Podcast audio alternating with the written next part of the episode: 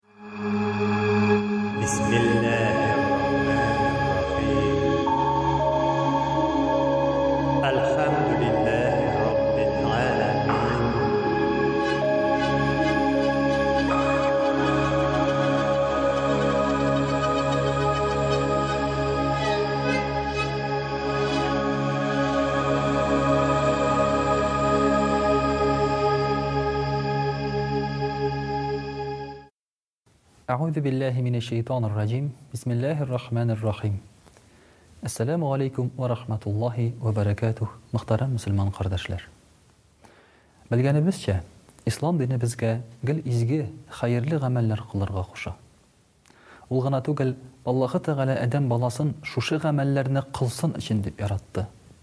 Һәм диндә булган бөтен догмалар, кануннар, йә булмаса тыюлар, алар бөтенесе дә адәм баласы изгелек кылып, начарлыктан тыелсын өчен кирәк.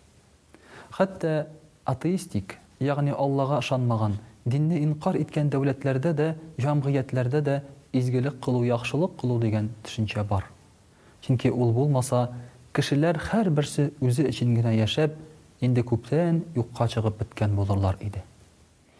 Ләкин ислам дине монда бик күпкә алга китә.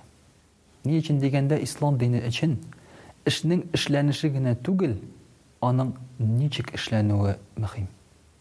Мәсәлән, әгәр дә без күрсәк урамда ике кеше урам себергәнен.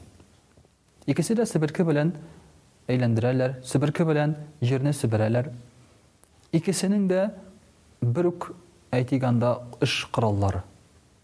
Ләкин берсе иртә белән чыккан яхшы кәеф белән эшен яратып, ә берсе эшли, эшен яратмыйча начар кәеф белән. Ахыр чиктә алар икесе дә бер үк төрле эш күрсәтергә мөмкиннәр.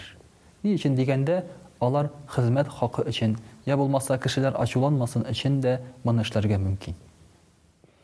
Ә менә Аллаһы Тәгалә каршында ике намаз укыган кешенең берсенең намазы кабул булырга, берсенеке кабул булмаска, берсе савапны күбрәк алырга, Ә берсе әзрәк алырга яки бөтенләй алмаска мөмкин. Гәрчә намазлары шул ук ике рикәгать, шул ук сүрәләр белән, шул ук рөкүгълар, сәҗдәләр белән, хәтта аларның тышкы кыяфәтләрендә дә шул ук чагылыш мимика белән. Инде, мөхтәрәм кардәшләр, бу нәрсә белән бәйле?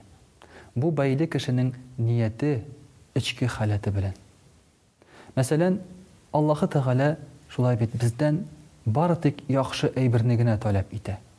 Һәм Ул шулай ди, Пәйгамбәребез саллаллаһу галәйһи вә сәлләм, Иннә Аллаһа таййибун лә якъбәлү илля таййибән. Аллаһы Тәгалә үзе чиста, пакь, яхшы һәм бары тик чиста, пакь, яхшы әйберләрне генә кабул итә, ди. Мәсәлән, мөхтәрәм кардәшләр, алган кешегә, мәсәлән, мин фәкыйрь бер мескен икән, мин кемнәндер ярдәм алам икән, мин алам икән, бер кешедән алам, икенче кешедән, ул акчаның миңа аермасы юк. Акча бер төрле, ярдәме аларның бер төрле. Ләкин берсенеке кабул, ә берсенеке кабул булмаска мөмкин. Монда сәбәпләр бик күп. Бу килгән мал, беренчедән, хәләл мал булырга тиеш. Икенчедән, бу кешеләр кылган вакытта изгелекләрен Аллаһ ризалыгы өчен дип кылырга тиеш. Һәм өченчедән, шушы изгелекләрен кылганнан соң мактанып йөрмәскә тиеш. Дүртенчедән, шушы кылган изгелекләре белән киләчәктә сиңа килеп, мин сиңа хәтерлисеңме шундый эш кылган идем, син дә миңа изгелек кыл әле дип кайтаруны сорарга тиеш түгел. Менә монда күпме шартлар. Ә бит башка очракта, мәсәлән, әлеге дә баягы Аллага ышанмаган очракта бу шартлар таләп ителми.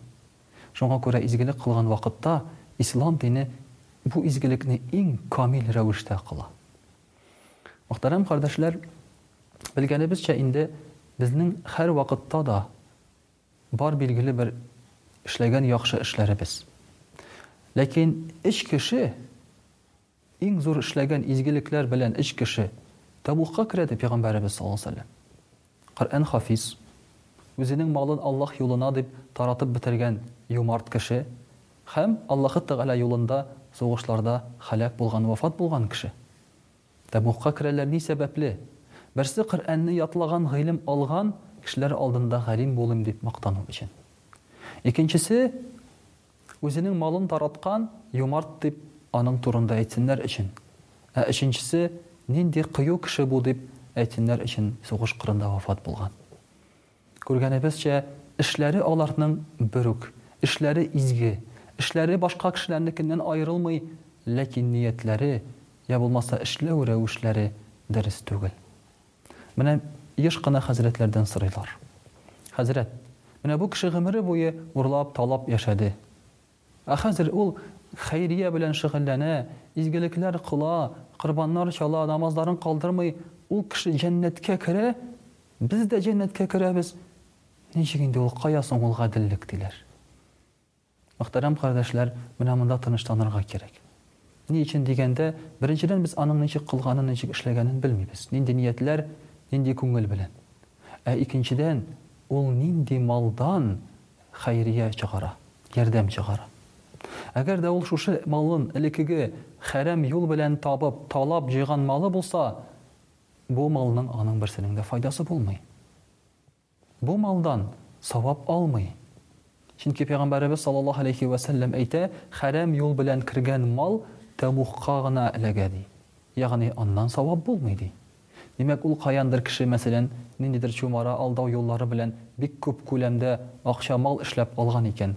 Һәм хәзерге вакытта шушы малдан сәдака чыгара изгелекләр кыла икән, бу изгелекләрнең файдасы юк. Чөнки малның килгән юлы хәрам. Шуның өчен дә, мөхтәрәм кардәшләр, без бу очракта инде тыныч булырга тиешбез. Инде менә шундый вакыйга булды, пәйгамбәребез саллаллаһу галәйһи вә сәлләм әле пәйгамбәр булганчы. Белгәнебезчә, Кәгъбәтулла җимерелгән иде. Ягъни иске халәттә иде. Аны яңартып төзергә, яңартып матурайтырга кирәк иде. Һәм гарәпләр җыелдылар да, әйдәгез без моны эшлибез, ләкин монда керергә тиеш чиста хәләл мал гына, диделәр. Ләкин шушы Кәгъбәтулланы элекеге размерлары, элекеге зурлыгы буенча төзергә акчалары җитмәде һәм алар аны хәзерге размер белән төзеп куйдылар. Чөнки хәләл акча таба алмадылар шул бер таштан бина төзәргә дә. Маллары бөтенесе хәрам иде. Менә шушы мәҗүси гарәпләр, Аллага ширек китерүче гарәпләр дә хәләл юл белән эшләүне хуп күрделәр. Ә без, мөселманнар, иманлы кешеләр, шулай ук, мөхтәрәм кардәшләр, кылган изгелекләребезне хәләлдән кылуны уйласак иде.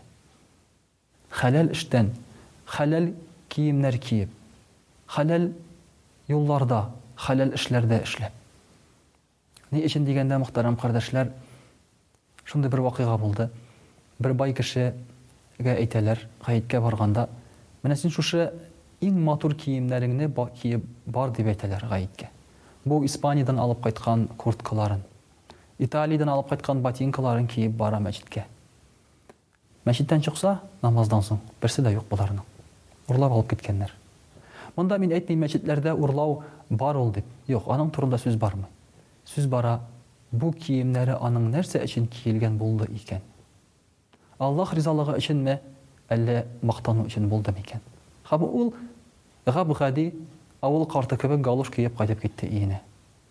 Менә ул, мөхтәрәм кардәшләр, Пәйгамбәребез саллаллаһу галәйһи вә сәлләм шуңа күрә әйтә, Юл кырыенда бер кеше утыра, ди, чәчләре тузанга баткан мосафир, ди. Аның, ди, киеме хәрам, ашаганы-эчкәне хәрам, аяк киемнәре хәрам, ди. Һәм шушы кешенең кылган догасы кабул булырмы, ди? Ягъни, әгәр дә кеше хәрәм ризык ашап, хәрәм ризык кия, хәрәм ризык белән тукланган икән һәм хәрәм кием кия икән, бу кешенең изгелекләре кабул булырмы, ди Пәйгамбәребез саллаллаһу галәйһи вә сәлләм. Менә безнең өчен дә, мөхтәрәм кардәшләр, әйбернең муллыгы, күплеге, эшләгән эшебезнең зурлыгы түгел, ә аларның сыйфаты, рухи сыйфаты мөһим. Намазга килгәнбез икән, киемебез безнең Чиста булсын, пакь булсын, хәләл булсын. Ашарга утырганбыз икән, әз булсын, бәрәкәтле булсын, ләкин хәләл булсын. Ниндидер йортта яшибез икән, кечкенә булса да, чиста булсын, хәләл булсын. Менә, мөхтәрәм кардәшләр, аның мөһимлеге кайда. Кызганычка каршы, без хәзер тышкы кыяфәткә генә игътибар итеп, эчке әйберләрне, рухи халәтләрне онытып җибәргәнбез. Шуның өчен Аллаһы Тәгалә дә, мөхтәрәм кардәшләр, безгә, Инналлаһа таййибун лә якъбәлү илля таййибән, Аллаһ пакь һәм бары тик пакь, чиста әйберләрне генә кабул итә, дип әйтә. Һәм Аллаһы Тәгалә чыннан да безнең ниятләребезне, эшләребезне, күңелләребезне, эчке-тышкы халәтләребезне чиста, пакь кыла күрсә иде. Вәссәләмү галәйкүм вә рахматуллаһи вә бәрәкәтүһ.